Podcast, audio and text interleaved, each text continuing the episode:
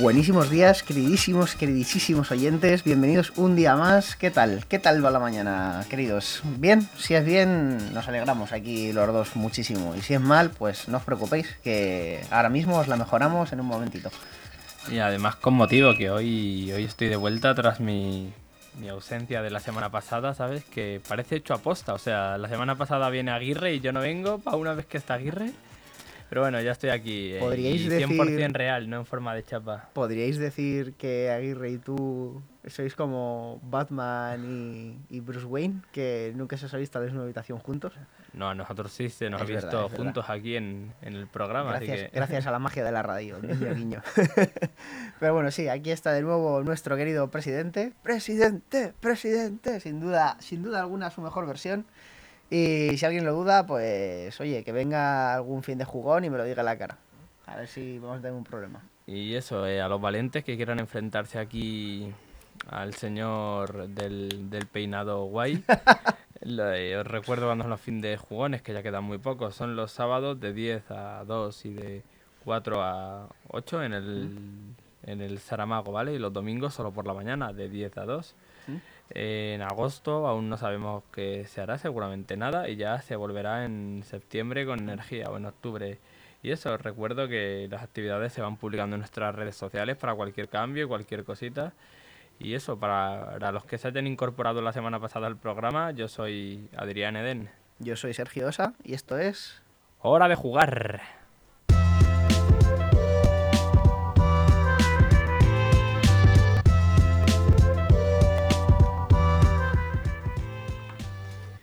Tú, eh, eh, hacía mucho que no abría yo el programa, eh. Madre Eh, mía. Creo que, creo que es la primera vez que, bueno, por lo menos desde que estoy yo, que abro yo el programa, que soy yo el que dice la primera frase. No, no, cuando Pero- estuve en Portugal también. Bueno, pero estuviste en Portugal, no estuviste aquí físicamente, quiero decir, igual que allí la semana pasada. Bueno, eh, empezamos con los Berkamis, Tiny Mechas and Monsters. Sí. Y esto no va de gente que se enfada rápido, de tener la tiny, la mecha muy tiny, muy corta, ni de bebidas energéticas. No, Eh, Tiny es un juego de la saga Tiny, ¿vale? Como hay un montón. Tiny Pirates, Tiny Dungeons, hemos hablado de algunos aquí también, Tiny Zombies, hay un montón de juegos del sistema Tiny, ¿vale? Que se supone que es un sistema rápido y fácil, de los de Akuma Studios, que, por, que estuvieron dirigiendo en nuestras jornadas también y dirigieron con el sistema partidas de zombies. Ujú. Pues esta vez eh, Tiny eh, Mechas and Monster pues viene de, de eso, de, de mechas, de robots gigantes de 5.000 millones de kilómetros y kaijus. Ah, a Guillermo del Toro le gusta este juego de mesa, vamos, este juego de mesa, esta, esta dinámica de rol o como la Eh. queramos eh, denominar. Pacific Rim, vaya. Me, me flipa que te puedas hacer de personajes tanto a, pues eso, a Pacific Rim como a Camoevas, tío. O sea, Efectivamente. O a, Pero ¿quién quiere hacerse un. Pacific Rim? Vamos a hacernos un Camueva como Dios manda, Claro, tío. pues el típico listo del equipo. Claro. Todo el mundo se está haciendo de bichos y uno hace un robot. Pues a por él, hacerle bullying. Hombre, se lo ha ganado. Se lo ha ganadísimo. Pues usa, usa el sistema, el mismo sistema de la línea eh, de todos los juegos de Tiny, ¿vale? Eh, ¿Qué es eso? Es eh, el sistema del Tiny D6, ¿vale? Mm.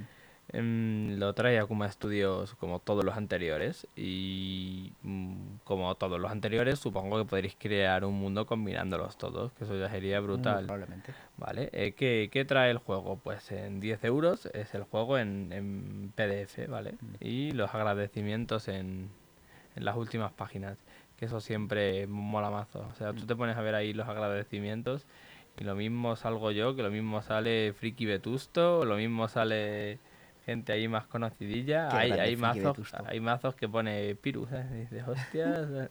La semana pasada del- de uno de los que hablamos venía recomendadísimo por Ferki Verusto Sí. y a mí me hizo una ilusión enorme verlo ahí en el, en el Berkami. Y dije, uy, uy, uy, que si lo promociona él tiene que ser bueno, no, no puede haber otra. Eh, por 35 euros es el, el- la segunda... El PDF, los sí. agradecimientos. Más em, tres dados de 6 ahí personalizados con, con cosas ahí que parecen que son robots, creo. Sí. O sea, son dados personalizados como de, pues eso, de mechas. Son unos o grises con un robot en el 6 o moraditos con un monstruo en el 6. Ah, y bueno. los están, digamos, también promocionando de cierta forma que están haciendo como una especie de guerra entre robots Claro, y, claro. y- y monstruos.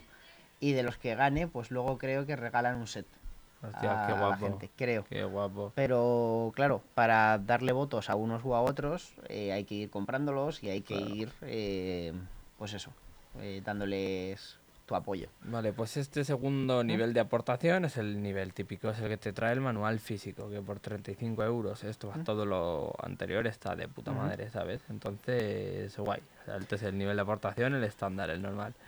Y por 60 euros, todo lo anterior, más la pantalla en A5 y en cartoné, Ujú. más 20 fichas de PJ, que dices, ¿para qué las quieres si son fungibles? Bueno, las puedes fotocopiar y no tienes que abrir el manual así, que se te queda el libro todo. No Es hay que- que es que ponerlo, Solo eh, de pensarlo me da de entera, en 180 grados. Ya de pensarlo escucho el de la parte del lomo que... uf, pobre Que también libro. te digo que teniendo el PDF y pudiendo imprimir la página solo, pero bueno, sí. Hay gente por ahí que tal. Bueno, y 25 minis, ¿vale? Eh, de papel de mechas y kaijus. Que eso, eso está guapo. Tampoco sé muy bien para qué las vas a usar, pero seguro que está... Quizá para representar rollo las batallas y eso, para ir moviéndolas o para... Pues ahora estoy aquí más pegado a este, ahora estoy más allí, tal, no sé qué. Y una... Y trae algo que ya había traído también eh, más, más juegos de la saga Tiny, como el de Tiny Super Heroes. Es que estoy diciendo Tiny como Tigre Tiny, pero es Tiny. Pero, Pero bueno, eh, sí, sí. no, es Tiny, o sea, Tiny de chiquitico, ¿no? Sí, sí, sí. Pues eso, en inglés. Y eso, eh, son eh, las cartas del mazo de amenaza, ¿vale? Que lo mismo son cartas que te sacan eh, pues em, enemigos y tal, como un mazo de encuentros y de cosas aleatorias, ¿sabes? O sea, está bastante, bastante bien, bastante completito. Ya el- la aportación de 35 euros ya está bien. Así que mm, la de 60, si eres un completista, está de lujo. Mm, La de 60 Y- es la destacada, de hecho, es la que recomiendan ellos desde la propia página del Berkami. Yo, yo con la de 35 ya solo por los dados de, de lujo. Y todo esto pues con los desbloqueables, que las Mm. cosas de Akuma Studio siempre suelen tener muchos desbloqueables y suelen llegar a un, a un nivel guay. ¿Cuánto le quedan? Pues aún le queda 25 días, Mm. ya está más de la mitad financiado, ¿no? De 3.000 euros llevan 1.865 con solo 35 aportaciones y como ya hemos dicho es de Akuma de Akuma Studio. Studios. Y también eh, traemos un libro juego llamado Darkwing, La Caza. Darkwing La Caza es un libro juego de unas 430 páginas y 775 secciones con 17 razas jugables. O sea, para que te puedas hacer un personaje prácticamente pues como te dé la gana. Está de, Mm, de puta madre está un libro juego con razas. O sea, bien. normalmente Mm. tienes, en lo más convencional, tienes eh, secciones que tú combinas y con eso te haces los personajes, rollo. Te haces la ficha al principio y te la puedes hacer varias veces. Pero a lo mejor son puntos a distribuir entre estadísticas, pero siempre con, digamos, el mismo personaje, solo que con las estadísticas cambiadas, ¿sabes? Entonces, que haya razas está de lujo. Y bueno, la, la sinopsis del juego, digamos que se describe como que eres un joven guerrero que pertenece a la Orden Solar. Y el Radiante será tu aliado en la difícil misión que te espera. Como todos los miembros de tu orden, naciste con un poder especial que te diferencia de la gente común. Posees un vínculo biológico con uno de los elementos de la naturaleza. Dentro de la orden te van instruyendo en el uso de este poder, vas creciendo, aprendiendo de ello, hasta que ya por fin pues te unes de pleno derecho a la orden y vas realizando tus aventuras. Y es por donde digamos empieza la, la propia aventura, el propio de libro lujo. juego. El autor de este libro juegos también tiene una saga de libros de, de- de Darwin, La Caza, y una saga de libros juegos, y ahora los está trayendo todos a España a sus sella ediciones. Mm. Que, que si este libro juego es la mitad de bueno de lo que fue Ulrica, a mí ya me, me renta. Mm. Ulrica fue un juegazo, que de hecho, bueno, hablamos con uno de sus autores aquí, con Fernando en su día. Y yo de sus sella ediciones me fío completamente. ¿Qué es lo que tiene? Pues los niveles de aportaciones además son bastante, como decir, bastante económicos. Por 17 euros el libro en físico más en PDF. Y el envío incluido. O sea, España. ya está, o sea, Sí, sí. No, no necesitas más. Y con 28 euros tienes eh, lo anterior, ¿vale? Más el manual del juego y en físico y en PDF, que diréis, hostia, ¿es un libro juego con manual? Sí, porque tiene como nivel básico y nivel avanzado. Cuando le metes el manual, que es otro libro aparte, ahí ya hay reglas para razas, algunas reglas para enemigos, algunas reglas tal. Si juegas solo al básico, vas a tener solo algún apartado de reglas respecto a tus personajes y demás. Y va a ser, digamos, eh, el mismo libro juego, pero menos completo, con menos opciones, ¿sabes? Eh, con el manual del juego, eh, tu personaje tiene más variables, o sea, está bastante guay. Mm. Y por 28 euros, pues está guay. Está está, está muy Está bien. muy bien. Eh, 39 días le quedan a esto, que está, está guay. Ya está financiadísimo, ¿vale? Son eh, de 1.500 euros que necesitaban, creo. Ya llevan 1.933, ¿vale? Con 71 aportaciones y como, como ya he dicho es de Susella, que Susella ya ha traído bastantes cositas. Y, y en cuanto a libros, juegos y demás, eh, están aquí al día. Y el torneo de Bang, o sea, lo de los torneos de Bang se estaban empezando a celebrar en distintas partes para hacer el clasificatorio al nacional. ¿Qué es lo que pasa? Que yo no sé si porque la gente nos ha enterado, nos han proporcionado bien o por las fechas o por qué, no han tenido la afluencia necesitada. Como no hemos hablado de ello aquí en hora de jugar, Claro. la gente nos ha podido enterar, tío. Yo de hecho iba a haber ido uno a este fin de la generación X de Getafe y no he podido. Entonces, bueno. El caso, el, mm, estoy diciendo torneo de Bang, pero es que estoy hablando del Nacional de Bang. El Nacional de Bang es el 22 de julio, ¿vale? Y como he dicho que los regionales y los clasificatorios no se han llenado, han decidido hacer el, el nacional abierto. El nacional abierto. Tú vas, pagas 5 euros de inscripción en la generación X de Tirso de Molina y eh, si ganas, pues estás clasificado para el mundial. Que el mundial es en Italia. A ver, Entonces, que claro, es de donde es el juego. Entonces, si os gusta el Bang, probar. O sea, se juega solo con la expansión básica, por lo que yo sé, con algún hay como un libro de reglas de tres paginitas o algo así. Y por probar no perdéis nada. Y el Bang es un juegazo y siempre hay ganas de, de jugar. Efectivamente. Y coño, o sea, un, que un juego de la categoría del Bang, que tenga el tiempo que tenga, se le está dando, se le está intentando dar un recorrido competitivo, está, está de lujo. O sea, yo sí veo que el 22 puedo, que me da que no, pero si veo que sí, voy allí y digo, miren señores, tomen mi dinero, que quiero ser campeón de España de Bang. ¿Te, te imaginas? Sería brutal. Eh, tendríamos ya entrevista para el programa del día 24. Eh, sería maravilloso. Yo creo que el 22 también lo tengo disponible. Recuerdo que es a las 5 y media de la tarde el torneo. Y en Generación X de Tirso de Molina. Por si acaso, eh, nos vemos por allí. Venga.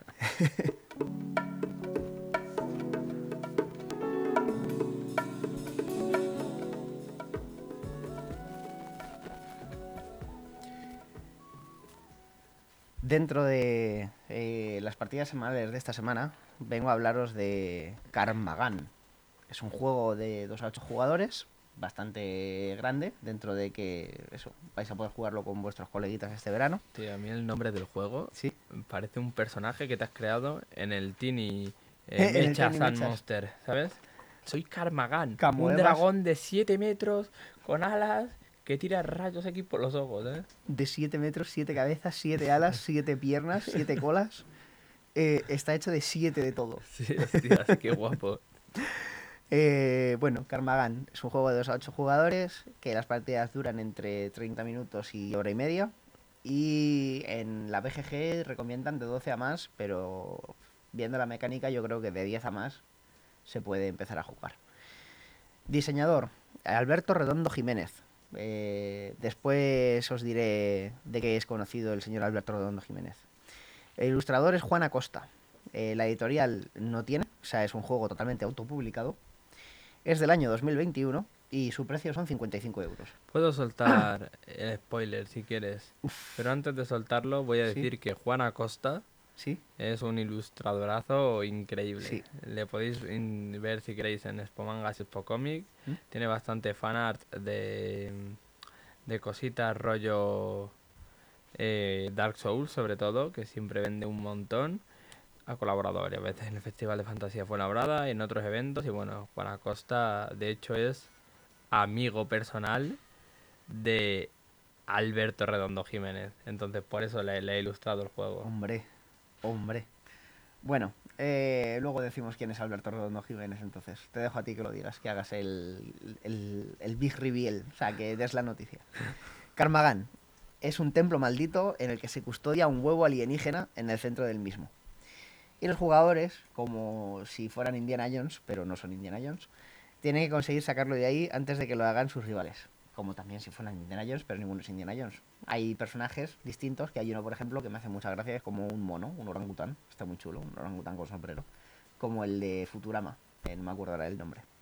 Pero bueno, eh, si mueren en el intento, eh, son convertidos en una especie de engendros que dan caza al resto de jugadores que queden vivos hasta que ningún jugador quede vivo. Si se consigue sacar el huevo, pues la partida acaba. Si se mueren todos los jugadores, la partida acaba. Así es, básicamente, digamos, el, el objetivo del, del juego. Sacar el huevo o morir el intento. Es un poco en ese sentido rollo Imperio Cobra. Va, Hmm. Todos van juntos, hay un objetivo No, no central. todos son, van juntos. Son extraterrestres. eh, Eh, los malos, en plan, eso es un huevo extraterrestre. Los malos no hay malos. El propio templo. Ah, ah, vale, bueno. El propio templo es el malo. Está lleno de trampas, está lleno de cosas. Los eh, otros jugadores son, entre comillas, también los malos, porque, claro, no les interesa que tú salgas con el huevo. El huevo lo quiero yo, porque yo soy el que me quiero hacer millonario. Entonces, eh, yo voy a ir contra ti y voy a ir yo a por el huevo y a ti que te den. Ya en el Imperio Cobra en teoría también, pero bueno. Pero puede ser que, en este Sí, caso, sí, sí. si haces una partida, yo creo que todo el mundo vaya junto ¿Eh? y que no haya eh, putaditas y tal. Creo que el juego igual, mm, en lugar de la media hora mínima, dura 10 minutos. Porque le quitas como el 80% de la gracia que tiene el juego. Porque, claro, o sea, el, el templo pues está dividido en casillitas y vas moviendo las casillas. Y las casillas, hay casillas especiales que tienen efectos especiales. Si caes en una casilla de trampa, por ejemplo, ahora hablo más de las casillas, afecta a bastante gente. Puede afectar a bastante gente, con lo cual, si evitas todo el rato las casillas de trampa y te vas moviendo por otras zonas, no activas las casillas de trampa, no hay nada que retrase a los jugadores, con lo cual llegan al templo en tres turnos, cogen el huevo, activan una trampa, porque la casilla del huevo de por sí es una casilla de trampa, salen y ya se ha acabado la partida, tío. O sea, ya estaría. speedrun de Karmagan. Ya, eso sería, digamos, si, si jugasen todos colaborando. Pero no. Los jugadores, eh, en principio, van todos contra todos. Y el templo, ya que estoy hablando de, de esto, pues es circular, que es una cosa que me parece muy curiosa. No por el hecho de que sea circular y redonda, como Redondo, el apellido de Alberto Redondo Jiménez, sino porque a su vez está dividida en tres anillos, que los anillos giran independientemente entre sí. O sea, el primer anillo igual son como tres casillas de ancho y gira eh, puede girar en una dirección. El siguiente también puede tener esa misma anchura, pero en lugar de tener tres casillas tiene dos dibujadas y puede girar en la dirección contraria. Y el último anillo, que es en el que está el huevo y otra casilla adicional, eh, puede girar en la misma dirección que el primer anillo o que el segundo anillo, pero a otra velocidad distinta. Como, y en este juego está comprobado que los anillos giran, no como en el Godzilla contra Eso es. Kong, ¿vale? En este Aquí giran. los, los anillos giran y me parece que está muy chulo, muy chula esa idea. Ya hay bastantes juegos así, pero está, está guay. Yo no los conozco. Sí, hay uno que es es una rayada porque es como un, un astrolabio de estos aztecas, entonces como que tiene varias formas y va girando y según como gire va pudiendo conseguir unos suministros u otros, Ah, porque es un euro, entonces es como no sé cuántos turnos va a estar aquí, si quiero madera tengo que intentar poner mi mipel aquí para que al girar caiga aquí, es un movidón, tío. Joder. Sí, sí, sí. La semana que viene hablamos de él. Pero está, está, está guapo ese, Mm. Ese detallito. ese sistema, sí. el, el de tener cosas girantes. Como decía también, está dividido en casillas, lo que son los, los anillos y el, y el templo en sí. ¿Cómo se mueve uno por esas casillas? Se tiran dos dados de 6 y se escoge el número mayor que saques en esa tirada. O sea, no sumas los dos de 6. Imagínate que sacas un 5 y un 3, no mueves 8, mueves 5, porque es el mayor número que has sacado. Y eh, eso sería el movimiento. Puedes Hostia, mover sí, sí. ortogonalmente, eh, no puedes mover en diagonal. Y no tienes por qué mover una vez tiras los dados. Te puedes quedar en la casilla en la que estás, puedes mover tres casillas, si tienes cinco de movimiento, por ejemplo. Te iba a decir, tío, que has dado las únicas dos opciones que te liberan de Jumanji, un 5 o un 8. Ah, mira. Claro, pues, sí, sí. eh, En la jungla vas a esperar hasta un 5 o un Un 8 ocho sacar. es verdad. sí. no había caído. Eh, las casillas. Hay casillas normales y corrientes, que son del marroncito color templo, digamos, de toda la vida. Todo el mundo hemos visto un templo de estos ahí. eh, vamos, a la vuelta de la esquina. Tiene casillas negras, que son como abismos, que no se pueden pisar a no ser que uses un objeto concreto. Que ahora hablaré de los objetos también. Vale. Eh, hay casillas con una calavera dibujada que son las casillas trampa, las que activan las trampas del templo, que interrumpen el movimiento, pero no lo detienen. O sea, yo puedo mover dos casillas, caer en una casilla de trampa, leer el efecto de esa trampa y luego mover las otras tres que me quedan en movimiento. Sigo considerando que tengo cinco, por el ejemplo que daba Sí. antes. O puedo mover dos, la trampa, y mover otros dos, o mover uno, o como vea. Pero puedo decidir eh, de eso, mover el, el movimiento que yo quiera mover dentro de esos cinco. Hay otra casilla que es como una especie de dibujo de un ropaje, rollo de estos como de, de cuero o así antiguo, que te permite robar una carta de objeto del mazo. Hay otro que es como una especie de escalera de caracol, que lo que hace es permitirte teletransportarte entre distintos puntos del mapa, o sea, entre distintas escaleras de caracol que hay en el mapa. Hostias. Creo que solo están en el primer anillo, pero eh, te pueden librar de cosas, de trampas, te pueden librar de que vayan a por ti, eh, etcétera. O sea, con lo cual es algo que le da un, le da su toque. Y los objetos. Los objetos son cartas que tienen los jugadores que pueden usarlas o bien, pues eso, para saltar el abismo si tienen el objeto concreto, para eh, atacar a otros jugadores, para intentar librarse de trampas, tienen distintos usos. Cada jugador empieza con cuatro cartas de objeto en su mano y además empieza también con cuatro vidas. Que las cuatro vidas se pueden recuperar cogiendo algunos objetos o se pueden recuperar cogiendo unas fichitas de sangre que hay eh, en ciertos puntos del mapa. Que las fichitas de sangre pueden tener o ningún punto de vida o hasta cuatro puntos de vida. O sea, se van repartiendo así. Y no lo sabes cuántos puntos hay debajo de las fichas de sangre. O sea, ves la ficha de sangre, es como una gota de sangre. Cuando la coges, igual te curas cero. Porque te ha tocado coger la que tiene cero. Y son aleatorias y, y eso, nunca sabes en cuál, dónde van a caer cada una. Y es que estoy con la sensación como de que se me está quedando algo en el tintero. Y, y estoy pensando y no consigo acordarme. Pero bueno, el caso. Ya he hablado de las casillas, he hablado de lo de la sangre, he hablado de los objetos, que hay combates entre jugadores, que los objetos tienen un dibujo o bien de una lanza, de una especie de lanza tachada con un fondo verde, de una personita, o eh, un símbolo que denominan como poder absoluto, que ese símbolo pues eh, vence a todos los demás. Los otros tres funcionan como piedra, papel, tijera. La lanza vence a la persona, la persona vence a, la paz, a la lanza rota, y la lanza rota vence a la lanza. Cuando hay combates es 1, 2 y 3. Se juega una de, una de las cartas que tienes en la mano y se utiliza el simbolito que tiene ahí. Si tiene algún daño asociado la carta, se descarta. Si hay algún empate, se vuelven a, a repartir, me parece. el o se- combate solo puede ser uno contra uno, ¿no? Sí, Vale. y es al mejor de tres. Las trampas. Eh, como decía antes, pues eso, que hay trampas en el templo, tal. Yo creo que es lo que se me estaba quedando en el, en el tintero. Las trampas salen o bien de los muros que... Bueno, sí, salen directamente de los muros que, hay en el templo, que también molestan a la hora de, de desplazarse por el templo. No te impide hacer una línea recta, por ejemplo, desde el borde hasta el centro del, templo. Tienes que ir haciendo, pues eso, eh, serpenteando un poco, evitando, evitando esas cosas. Y, eh, como digo, tienen zonas en las que se activan trampas, que las trampas pueden ser o flechas, o fuego, o ácido. Las flechas creo que hacen un punto de vida, eh, de daño. El fuego hace 2. Y el ácido hace un D6 menos 2. Es decir, si sacas 1 o 2 no te hacen daño. De 3 a 6, 1, 2, 3, 4. eh, salen eso de las paredes y afectan a todo el sector en el cual se activen.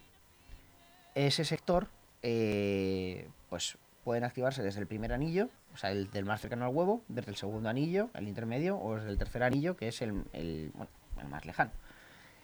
Y si hay muros delante de ti, entre la trampa y, y tú, te libras de esa trampa, porque claro, dan el muro antes que, de, darte a ti. Pero por todo lo demás, da en, en, ese sector. ¿Cómo se sabe cómo, qué es un sector dentro del templo? Hay como una línea de puntos dividiendo el, el templo como en porciones de pizza, en triangulitos, que son lo que definen los sectores. Y básicamente esto es así el juego. Hay un poco por encima, porque no he hablado más muy en profundidad de las cartas, de cómo funcionan los objetos y tal, pero lo que es la mecánica básica está que la podéis mirar. ¿Qué quieres? ¿Que contemos quién es Alberto Redondo Jiménez? Que podéis buscar en Google, Alberto o sea, en YouTube, Redondo... y os saldrá. Alberto Redondo Jiménez es un youtuber que ha hecho boxeo también, uh -huh. do, dos años consecutivos, y que se le conoce con el sobrenombre de Mr. Jagger. Efectivamente. El señor Mr. Jagger. Este juego eh, lo ha hecho él y, y, a mí me ha parecido que está bastante curioso, la verdad. O sea, También que... conocido por pintar Warhammers, jugar Warhammers y, y tener un equipo de Heroclix con todos señalando a la izquierda. ¿Eh? pues tremendo. Ese. Pero es el segundo juego, porque sé que sacó. Ah, es el primero. Creo que este es el primero. O sea, creo que este es el. O por lo menos yo no conozco que tenga otro. Vale, vale. Es que yo sabía que había sacado algún juego, uh -huh. pero la fecha exacta no la recordaba y me, se me hace muy raro que lo sacase en plena pandemia, en 2021. Mm, Plena pandemia sería. Plena pandemia sería más bien mitad de 2020. Yo creo que en 2020 lo fue desarrollando y en 2021 fue cuando ya lo sacó y empezó a, darle vidilla. No recuerdo exactamente la fecha exacta, de hecho ni me di cuenta al mirarlo en los vídeos de YouTube para informarme y hablar del juego y tal. Pero tiene un vídeo que es una especie como de directo jugando con jugando con más gente, explicando el juego. Y eso, si le queréis echar un ojo, es un vídeo de una hora y pico, para que, para que os hagáis una idea. Es que es eso, yo creo, o me suena, que sacó un juego ¿Mm? en 2018, creo recordar. Entonces estoy ahí un poco dubitativo. Este 2018 no me suena que sea. Vale. Me vale, suena vale. que es bastante más, más reciente. Estoy Pero aquí intentando abrir la, si lo- la, la, la Sí, sí. BGG, metiéndome en autores y ver si sacó otro o no. No, en la BGG sí que sale solo el, el. Ay, que pues me será. sale llamarlo Krag Morta, pero, Pero pues será así. solo tiene el Karmagan. Y pues nada, eh, si os gustan los templos y los anillos que giran, pues comprar el juego. Este que, es vuestro juego, 55 euros. que se compra desde la web de Mr. Jagger, creo recordar. Sí, eh, Jagger.com me parece que es la web. Sí. Y si ponéis Karmagan en Google os sale prácticamente Karmagan, eh, os saldrá con una diéresis en la última pues ya estaría.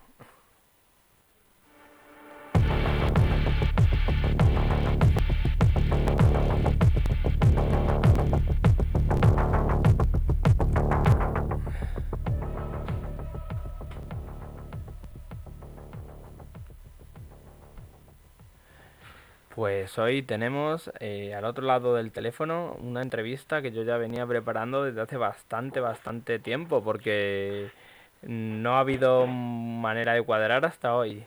Tenemos el placer de recibir a Adolfo, eh, autor de rol y perteneciente al estudio Silveria. ¿Qué tal, Adolfo? ¿Cómo estamos? Buenas tardes a todos, ¿cómo estamos? Buenas tardes. Eh, ¿Cómo están las máquinas? Muy bien. ¿Cómo estás tú, Adolfo? ¿Bien? Bueno, pues mira, ahora me cojo de vacaciones porque yo tengo que compatibilizar mis obligaciones en Estudio Silveria con, con un empleo en alimentación. Entonces, bueno, ya sabes que salir adelante al comienzo es complicado, Sí, sí, sí. sobre todo para las pequeñas compañías. Claro, ya que sacas tú el tema, si quieres, háblanos un poco de, de estudio Silveria.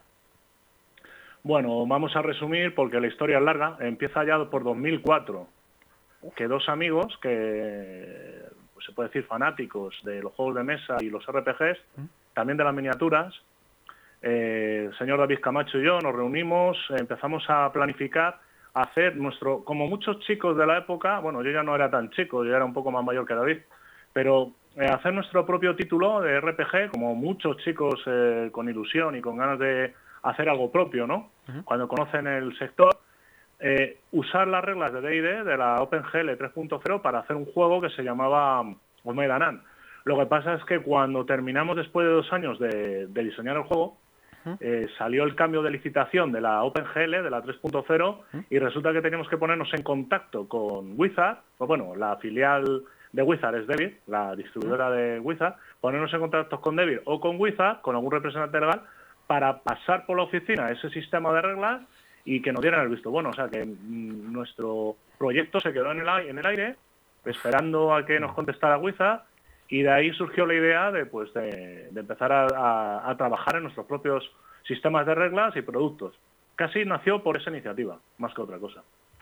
Guay, guay. Lo de los propios sistemas de reglas es, es guay porque te hemos salido aquí por tu bueno por el sistema de reglas entre otras cosas se llama Nova System el sistema no el que efectivamente es es el este monstruito este sistema de reglas mm. es el resultado de esa experiencia que tuvimos David y yo al comienzo de Estudio Silveria como grupo creativo mm.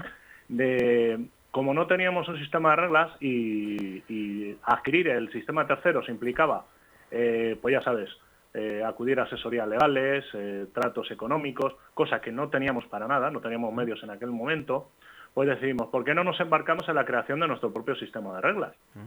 Y entonces estuvimos explorando durante muchos meses sistemas de reglas alternativos y escogiendo de los mejores títulos del mercado, que son ya referencias en el sector clásicos de toda la vida, pues creamos un sistema que se diferenciara del resto. Se llamaba Señores de los Reinos, es el antecedente de Nuevo System, y permitía crear una ficha solamente con la historia de un personaje. Tú cogías la historia de un personaje, ¿Mm? eh, hacías unos filtros de palabras, de palabras clave, y sacabas una ficha. ¿Mm? Era un sistema muy bueno. Lo que pasa es que, eh, que tenía el gran efecto de que si un jugador eh, escribía la Biblia, no era lo mismo que de, un, de la historia o guion de un personaje o biografía de un ¿Mm? personaje, no daba el mismo resultado de ficha que un chaval o un chico que no se le diera bien escribir la historia de su personaje y a lo mejor el pobre escribía cuatro líneas y le salía una ficha un poquito incompleta. Entonces, el sistema fallaba en ese sentido. Era un poco como más narrativo, ¿no? En ese, que tenías Efectivamente, que al principio era narrativo, conversión narrativa. Vale, vale. Pero luego más adelante, sí, perdona. Nada, nada, eso, te iba a decir que al principio era más narrativo, ¿no? Más rollo Fate y tal, y eso, y que después pues, pues fue cambiando. Porque es que es justo lo que dices, tanto si hay mucha gente que no le gusta jugar a narrativo, pero después si hay gente que ve que tirándose ahí el pisto, por lo que sea, escribiendo un montón, eh, puede, digamos, entre muchas comillas, munchkinear su personaje, mm. seguro que hay gente que te trae escritas 60 páginas. Lo que no ha escrito en toda la carrera te lo trae para la partida. Te trae el Efectivamente, había algunos en las partidas que hicimos de testeo que se traían una biografía que parecía escrita por Christopher, por Christopher, que bueno, por, cualquier cualquier escritor profesional. A lo mejor no habían escrito su tesis doctoral más de 10 páginas y te traían una tesis del personaje de 30. O sea, era impresionante. Entonces decidimos que eso había que cambiarlo. Aparte, que tuvimos un problema con uno de los miembros del equipo antiguo, eh, no voy a mencionar el nombre, y tuvimos una disensión de caracteres. El grupo que era de tres se rompió en dos otra vez. Seguimos David y yo por nuestra cuenta y eh, tuvimos que rehacer el sistema desde cero. Porque vimos los fallos que tenía y luego los problemas que hubo con este otro señor. Entonces, eh, tuvimos que rehacer desde cero el sistema. Señor de los Reinos lo dejamos en el cajón aunque lo usamos como esqueleto para crear la renovación del sistema, ¿Mm? y ya por fin, después de otros dos o tres años de trabajo, ya estamos hablando de cinco años de desarrollo, eh, vio la luz la primera versión de Nova System. ¿Mm? Que Nova System ya no estaba basado en, la creación de personajes por texto o biografía, ¿Mm? sino en una, un reparto de puntos. Tú recibías unos puntos al principio de la ficha y repartías entre árboles de habilidades, que son las clases, y, y las habilidades por clase, o sea, habilidades por, digamos, talento, talento y habilidades. tú tenías puntos para repartir entre las habilidades de un talento. Tenías un límite de reparto inicial para evitar, pues volvemos a hablar lo de siempre, maximización de fichas, musquineo, gente que le gusta hacerse jugador invencible, etcétera, etcétera. Eso reduce la diversión de cara al hacer fichas. El, y eso fue la primera versión de Nova System, ¿no? De Nova System. Y a partir de ahí el sistema cómo evolucionó, ¿no? Porque este sistema, como dices, tiene tiempo detrás y tal. Eh, cuéntanos, 15 años. cuéntanos un poco también eh, de Mm. qué va el sistema ahora, mm, cómo se reglamenta, qué Mm. sistema de dados usa, todo eso. Y cómo fue evolucionando el tema. Muy bien. El sistema de, implementamos el sistema de tira de dados desde el principio, de Señor de los Reinos, en dos dados de 10. O sea, era un sistema de percentiles. Pero no percentiles a la baja como pueda ser Chaosium, sino percentiles al alza. Eh, también implementamos lo de las tiradas abiertas y las picias, igual que en Rollmaster. Eran pruebas de habilidad o pruebas de combate y defensa basadas en tiradas con dados de 10. Dos de 10, o sea, un de 100. Eh, habíamos implementado tablas de críticos, vimos que mm, las tablas de críticos estaban bien, pero luego teníamos una tabla de defensa por armadura, o sea, de- creamos un sistema de combate que estaba basado en la clase de armadura, muy parecido a Rollmaster.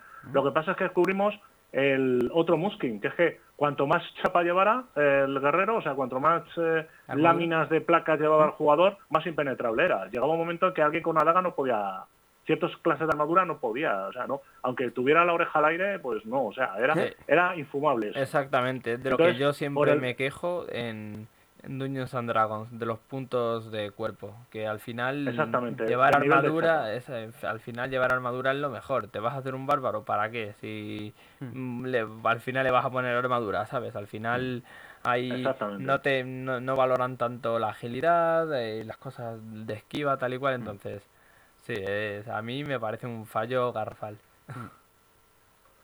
El sistema siguió evolucionando, seguimos testeando, hubo varios, varias situaciones random, en decir, estamos testeando y había jugadores veteranos que me decían, eh, caballero, esto más esto es igual a destruye, destruye lo que sea, o sea, lo, lo que te pongan por delante se lo carga.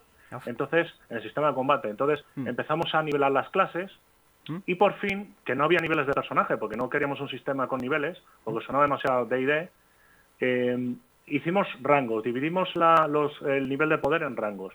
Entonces, se puede decir que ya había niveles, había nivel de experiencia, pero en vez de recibir puntos de experiencia y en base a esos puntos ver si subías de nivel para subir las habilidades, tú recibes puntos de aventura en todas las partidas, con lo cual al final de cada sesión tú puedes subir tus habilidades. Lo que pasa es que con un límite de rango, cuando llegas al límite de rango en puntos totales, en suma de puntos totales gastados, puedes subir de rango. Entonces ya puedes desarrollar tus habilidades por encima de cierto nivel en el rango siguiente. Me recuerda un poco, un, poco ligeramente al sistema que tiene ahora el, Diablo 4 eh, en la subida de habilidades de los personajes. Que son, pues eso, cada personaje tiene su árbol de habilidades. Si eres el, nigromante tienes un árbol de habilidades. Si eres el, el bárbaro tienes otro, tal.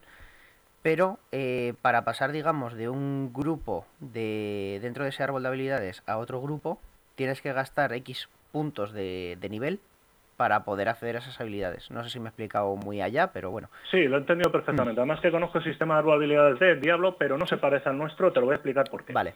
Tú cuando creas un jugador con puntos, tienes 1500 puntos de creación. Guay.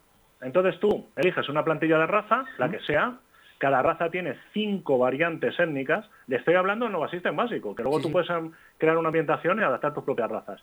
Tienes más de 20 profesiones para elegir. Entonces, tú eliges una de las razas, en base a la raza eliges una variante étnica de las cinco que hay.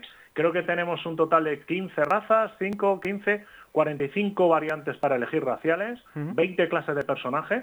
Entonces, tú eliges una plantilla de clase de personaje Sí, y en base al rango 1 tú tienes uno- un árbol de talentos. claro.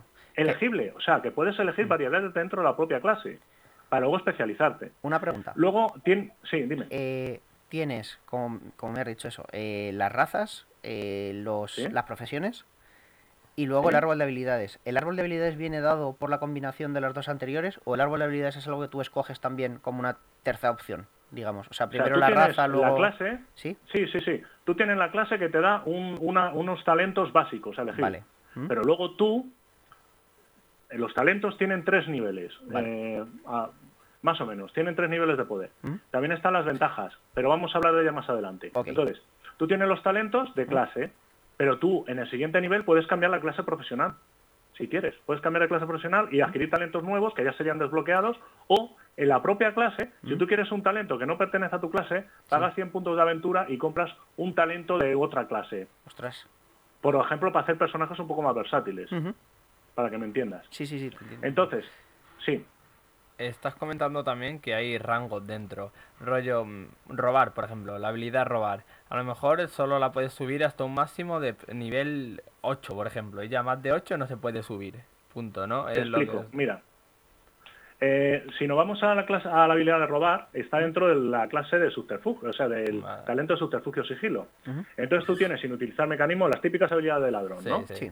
caterismo, estafa, etcétera. Entonces, tú tienes el bono de característica básica, luego tienes el bono de talento, en que desarrollas todo el talento con todas las habilidades, o sea, es como una especie de desarrollo de todas las, de todo, de todo el árbol de, de talento, y luego, luego, tú puedes, tú puedes personalizar con ventajas y cosas especiales la habilidad de ese talento, una habilidad determinada. O sea, si quieres hacer un ladrón que sea muy experto en abrir cerraduras, te coges ciertas ventajas de clase, ciertas mejoras, objetos mágicos, etcétera. O sea, que tú puedes, eh, la gran ventaja que tiene Nova System, aparte de ser muy plástico, es que tú puedes eh, personalizar al máximo dentro de los límites de rango. Luego, claro, tú si tienes un personaje de rango 1, el máximo desarrollo de, de- de habilidad en el talento eh, creo que era de 50, de más 50 en el rango, o sea, en el talento. Entonces, no vas a obtener un ladrón de más 200 a robar en el primer rango. Claro, eso, Eso era, sería ya eso por era- rango 4 o 5. Eso era lo que te quería, lo que te,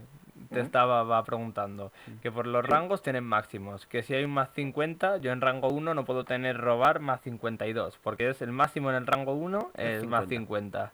A partir No, de... sería más, más 50, sería más 50 en el talento. Tú puedes tener más 52, incluso con tu bonificador racial o bonificador Sí, de ya- característica ya, básica, sumando más otras 62. cosas, sumando otras cosas, Ujú. pero no digamos sumando Exacto. la característica. pero en base, el- vale. Exactamente. Lo que sería en el talento sería máximo más 50. En el rango 3 más 75. En el rango 4 más 100. O sea que hay un límite marcado por rango. Vale, vale, bien, bien. Eh, continúa, vale, están los rangos, los talentos también has dicho, ¿no? Las ventajas. Las ventajas son de tres niveles de poder. Y la ventaja no, o sea, son ventajas menores, intermedias y mayores. Entonces, tú con un personaje de rango 1 puedes acceder a las menores. ¿Mm? Con un personaje de rango, eh, bueno, eh, tú sales con la ficha rango 2, perdona, que me he equivocado. Entonces, con rango 2 adquieres, sales, puedes adquirir las menores. Con rango 3 las intermedias y con rango 4 de personaje las mayores. ¿Esto qué quiere decir? Que tú no puedes musquinear como un, como un condenado, porque no te puedes hacer el personaje invencible de salida. Tú te puedes hacer con el tiempo un personaje muy bueno, muy personalizado y muy, muy espectacular, pero lleva su tiempo. Que sería, dentro de la lógica, eh, un aventurero se hace muy bueno con el paso del tiempo. Nadie es Conan el primer mes de aventuras, lógicamente. Eh, ¿Cómo se cambia de un rango a otro? ¿Cómo se sube de rango? De rango 1 a rango 2 y tal. ¿Y cuál es el máximo? Bueno, tú vas adquiriendo puntos de aventura en cada aventura que tú gastas. Entonces, cuando tú llegas a un máximo de puntos gastados, por ejemplo, rango 2, tú sales con una ficha hecha 1500, 1500 puntos de aventura repartidos. Esto sería una diferencia de 750 puntos de aventura. Cuando tú has gastado 750 puntos de aventura, a partir de los 1500 serían 2200, eh, serían Sí, 1750, no, 2250. 2250. Pues 2250 sería rango 3. 750 puntos más, 3000 puntos. Rango 4 y así. Cada Y- 750 Vale. subes de rango. ¿Y hay un máximo? Eh, técnicamente depende de la ambientación de mundo. O sea, Vale. esto no es que haya un máximo de rango, pero normalmente lo más, eh, se puede decir que lo más animal eh, sería ya rango 10, rango... Estaríamos hablando ya de un nivel, pues por ponerte un ejemplo, un nivel Elrond, un nivel Sauron, un nivel, pues ya, rango 10 sería pues cosas muy... Épico legendario. Claro, claro. Mm. El Innova System lo estáis aplicando, pues eso, a tus juegos, ¿no? Eh, entre ellos, Ujú. Horizontes Lejanos. Háblanos un poco de Horizontes Esto es Lejanos. diferente, porque te, te voy a hablar de, te voy a hablar de otra herramienta que surgió de Nova System. Vale. Vimos que las ambientaciones futuristas y modernas necesitaban un enfoque diferente en reglas. Entonces, creamos un, se puede decir, eh, si la clase padre es Nova, Nova System, la clase hijo En o Nova el método Cici, hijo ¿no? sería Nova Sci-Fi. Exacto. Exacto. Que es una herramienta orientada al mundo moderno y a la ciencia ficción. Entonces, ¿qué ocurre? Que Nova Sci-Fi, a diferencia de Nova System, tiene un cambio de reglas no tan radical, pero sí diferente. El combate es diferente, el combate moderno es diferente, se meten las armas de fuego, hay prototipos de plasma, mechas, cazas de combate, poderes psíquicos. mm, o sea, hay cosas de Nova System que dejan de ser válidas en Nova Sci-Fi porque el enfoque es diferente. Es un poco, si me entiendes, como D&D y D20 moderno. Sí, sí, es, es una ambientación distinta, pues haces un, manual adaptado, sí, sí. Que no sé si habías pensado en crear un, el manual de sistema en vez de em, Nova System, puedes crear el manual como Nova System y dentro del propio manual variantes para convertirlos en Nova Cifi, variantes para convertirlos en, no sé, un mundo en Japón, con cosas rollo la leyenda de los eh, cinco anillos, con cosas rollo poderes del chakra, tal, para convertirlos en un, sí. ¿sabes? Ir en- dentro del mismo manual, vender un manual de sistema con varias opciones por si la gente lo quiere eh, ambientar en distintos universos. Eso, yo quiero hacer una partida de la leyenda de los cinco anillos. Pues me, lo, me metes cosas más, puede ser rollo, ro- cosas del chakra, cosas de a lo mejor de artes marciales también, tal. O alguien te quiere hacer una partida de cavernícolas con, con dinosaurios y tal y cual, pues eh, Nova, eh, Nova prehistórico. y vas eh, dentro del mismo manual de Nova Sci-Fi, se podían hacer como variantes, De Nova System, no, variantes de y Nova- eso, de, Nova System. No hace falta. Eh, tanto Nova System como Nova Sci-Fi, Nova System te vale para histórico, mitológico, oriental, eh, mundo clásico griego, eliminando la magia, haciendo ciertos cambios. O sea, es una herramienta tan con tantos contenidos, incluso te trae artes marciales y para hacer, para implementar el kit o lo demás. Hay clase de Tao, eh, armas exóticas, armas marciales.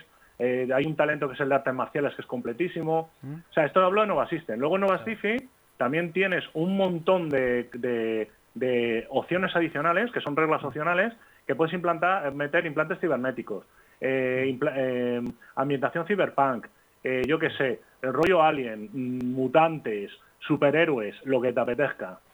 Horizontes lejanos, eh, hemos quedado entonces que es con ambientación futurista, rollo cyberpunk. Nova Sci-Fi. No, no es cyberpunk.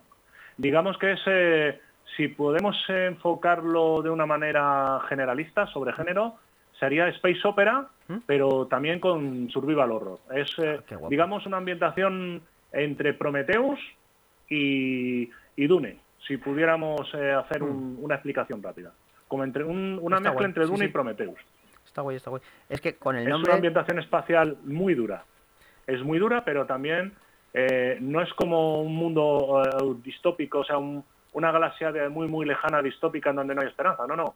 Los héroes pueden hacer cosas importantes, pero los malos son muy malos. Muy malos. Y hacen mucha pupa. Cuenta un poco así por encima, si quieres, la ambientación de Horizontes Lejanos. Bueno, pues digamos que está ambientada en la, en la galaxia azul. Ah. La humanidad vive en, en el cúmulo de Corona Borealis y resulta que es la raza más atrasada de todas las razas de la galaxia. no tienen el no tienen la, la tecnología del viaje espacial. No pueden viajar al el salto hiperespacial. Pueden viajar a las estrellas pero hibernados no como en la nave Alien que iban Sí. hibernados. Entonces las otras razas Alien sí tienen el salto hiperespacial pero resulta que después de milenios eh, que la galaxia tuvo una, una guerra cósmica impresionante entre los creadores la raza de los creadores y los oscuros en la que ganaron los buenos por muy poco se quedaron muy reventados ¿Cómo se y sabe quiénes son consiguieron los encerrar buenos? al ¿Eh? Que cómo se sabe quiénes son los buenos, porque los buenos siempre ganan en las guerras. Bueno, eh, digamos que los, los, ancestra- los ancestrales ganaron la guerra a los ancestrales oscuros por muy poco. Y los encerraron en un plano de existencia alternativo. Entonces, pasados los milenios, tú sabes que todos los portales, en todas las ambientaciones fantásticas, se debilitan y se abren. Hmm. Y empieza a salir es- esa gente tan simpática que son los malos, ¿no? Vale. Entonces, se empieza a llenar la galaxia de malos y los y la alianza, o sea, las razas alien más avanzadas, Mm. eh, tienen un problema.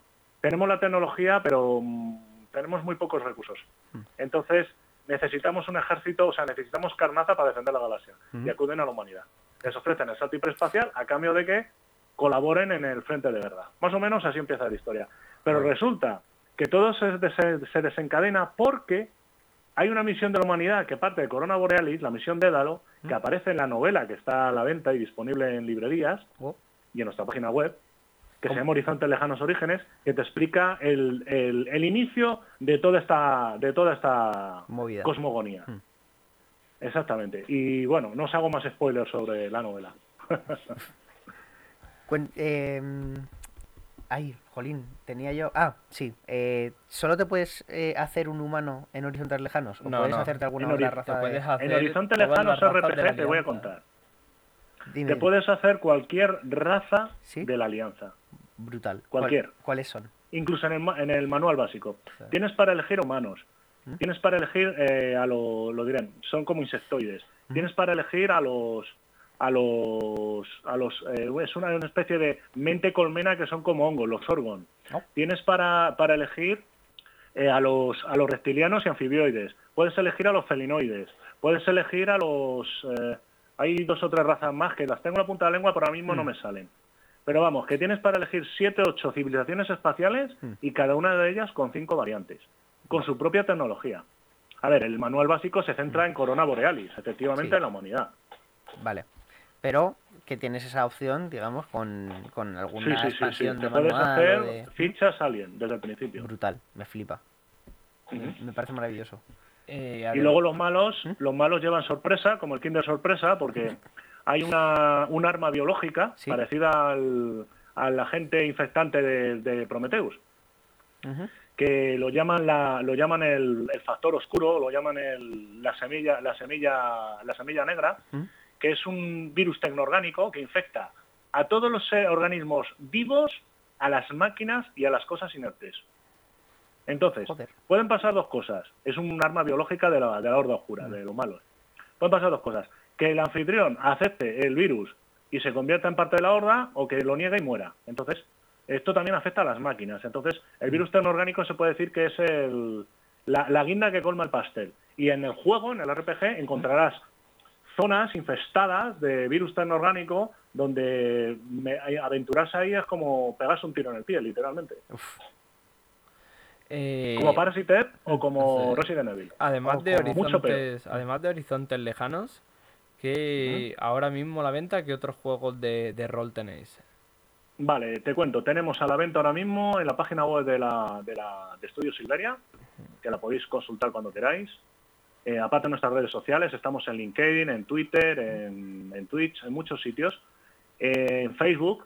En, en la página oficial de Estudio Silveria tenéis a la venta ahora mismo Nova System y Nova Stifi en modo ebook, el cual serviremos ilustrado porque estamos trabajando en edición ilustrada más bonita, de momento no hay edición física. Tenéis el juego Orden a la venta también, que es un juego de educativo de cartas para, Sí, para sí. niños, para que aprendan las letras y los números. También tenemos proyectado el juego Arcana, que de momento no está en producción, pero está en desarrollo.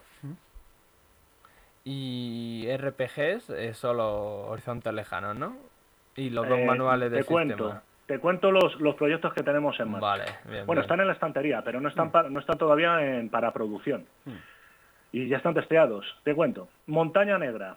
Montaña Negra es un mundo bárbaro eh, de nórdicos, rollo vikingo, ambientado en una época, como digamos, de espada y brujería como la de Conan, pero con, con toques muy irlandeses y muy escoceses. Eh, tributo de Agnur. Tributo de Agnur habla de los ancestrales, de los que crearon la galaxia azul. Esa es otra. Retorno al plano de Zorchan. Retorno al plano de Zorchan es una, una guerra planetaria entre magos que revientan el planeta entero y se convierte en una especie de planeta tumba, un mundo tumba donde solo impera, o sea, fantasía oscura, donde solo impera la magia y la supervivencia, a lo salvaje. Eh, ¿Qué más tenemos? Crónicas de Rune RPG. Que Crónicas de Rune RPG eh, es otro proyecto que tenemos que pasar al sistema nuevo porque estaba en la versión antigua del Señor de los Reinos. ¿Qué más? Deseos y Esperanzas RPG. Deseos y Esperanzas RPG es una ambientación que también estamos modernizando. Eh, de juegos de cartas. Juegos de cartas tienes Orden, Arcana, eh, eh, eh, Samurai Single, que es un proyecto de cartas de Samurai como las que hacía Nintendo. Luego de juegos de mesa, Samurai Duels, que va a ser un juego de cartas histórico basado en la época de- del Japón de Nobunaga. ¿Te acuerdas de la época de los conflictos de Japón? Pues imagínate un Rix con cartas, eh, gestión de recursos y eh, de victoria por, eh, por puntaje. No es de mayorías, pero es parecido, en el que también interviene el bushido y el uso del honor. ostras. Sí, No, te, te digo que el, que el proyecto Samurai Duels es brutal. Te cuento, te voy a poner los dientes largos. Uf, venga. Ingrid, un juego de terror, de terror decimonónico, basado en la época de Sherlock Holmes y modular. Modular, porque te puedes hacer, tiene historias, historias principal y tal, también con cartas de investigadores, como que Mansiones de la Locura, sí. pero sin lo mito de chulo. O sea, rollo terror de clásico de Frankenstein, Drácula, etcétera, etcétera, etcétera.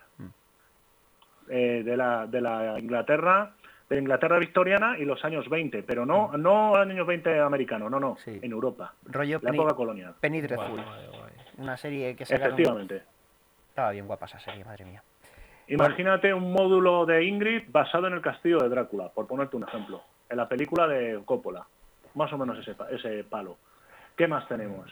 Vale, tenemos, eh, hemos hablado de Ingrid, hemos hablado de Samurai Duels, Carrera de Magos. Carrera de Magos es una, a- un juego de mesa que vamos a proyectar basado en el retorno, en retorno al plano de Zorchan, que es que lo- eh, varios aprendices de magia recorren las ruinas del mundo este que está en eh, hecho polvo para conseguir sus propios eh, set de reliquias y, y convertirse en un mago, en un mago de verdad. Entonces, con- eh, es un poco como el juego de Magic original. Vas completando tu propia baraja de reliquias y hechizos para ganar el juego.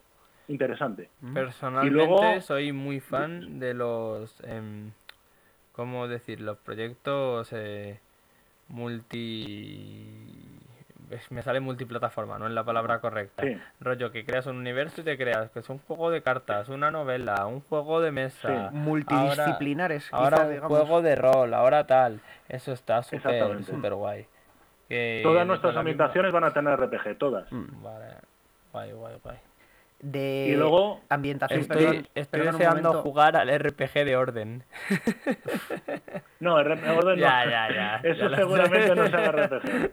Pero podríamos hacer, po- podríamos hacer quizá un RPG infantil como Magisa el día de mañana, quién sabe. sí. Total es ponernos. Si hacéis un RPG de orden, me pido el número 4. Eh, ¿Alguna ambientación rollo lejano? Bueno, lejano este, sí. Eh, lejano este tenéis. Sí, por supuesto. Tenemos eh, tenemos dos ambientaciones históricas. Una se llama Mare Nostrum, ¿Mm? que es la primera guerra púnica. ¿Mm? Antes de que Roma y Cartago entrasen en materia, ¿Mm? eh, los- las fuerzas están muy equilibradas en el Mediterráneo.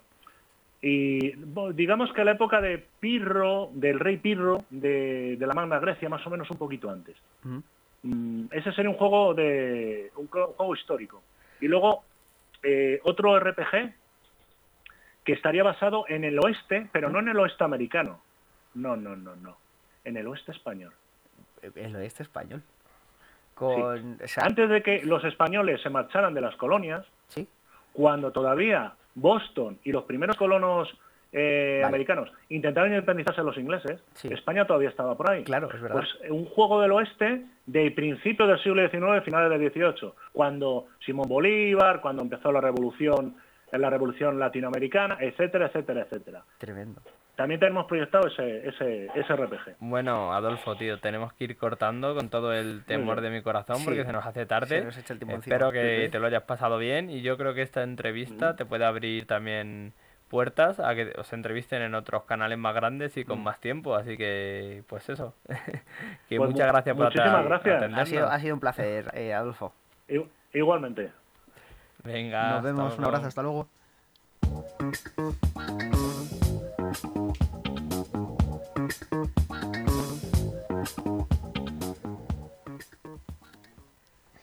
Y bueno, pues hasta aquí hemos llegado. Nos ha dejado aquí con los dientes largos, con Pero todo lo que van a sacar. Yo estoy rascando la mesa ahora mismo. Estudio. Silveria, así que lo iremos, lo iremos comentando cuando vayan saliendo los proyectitos y demás. Sí, sí, sí. Pero ahora lo que vamos a comentar es cómo se nos puede escuchar en directo desde YouTube y LGN Medios o en formato podcast desde Spotify, iVoox y Apple Music. Desde Spotify es la lista de, de Hora de Jugar de Sergio Samoreno. Eso es. Eh, los métodos de contacto, pues Twitter, eh, arroba jueganes, Telegram, eh, buscáis jueganes y os saldrá la, la mítica botonera.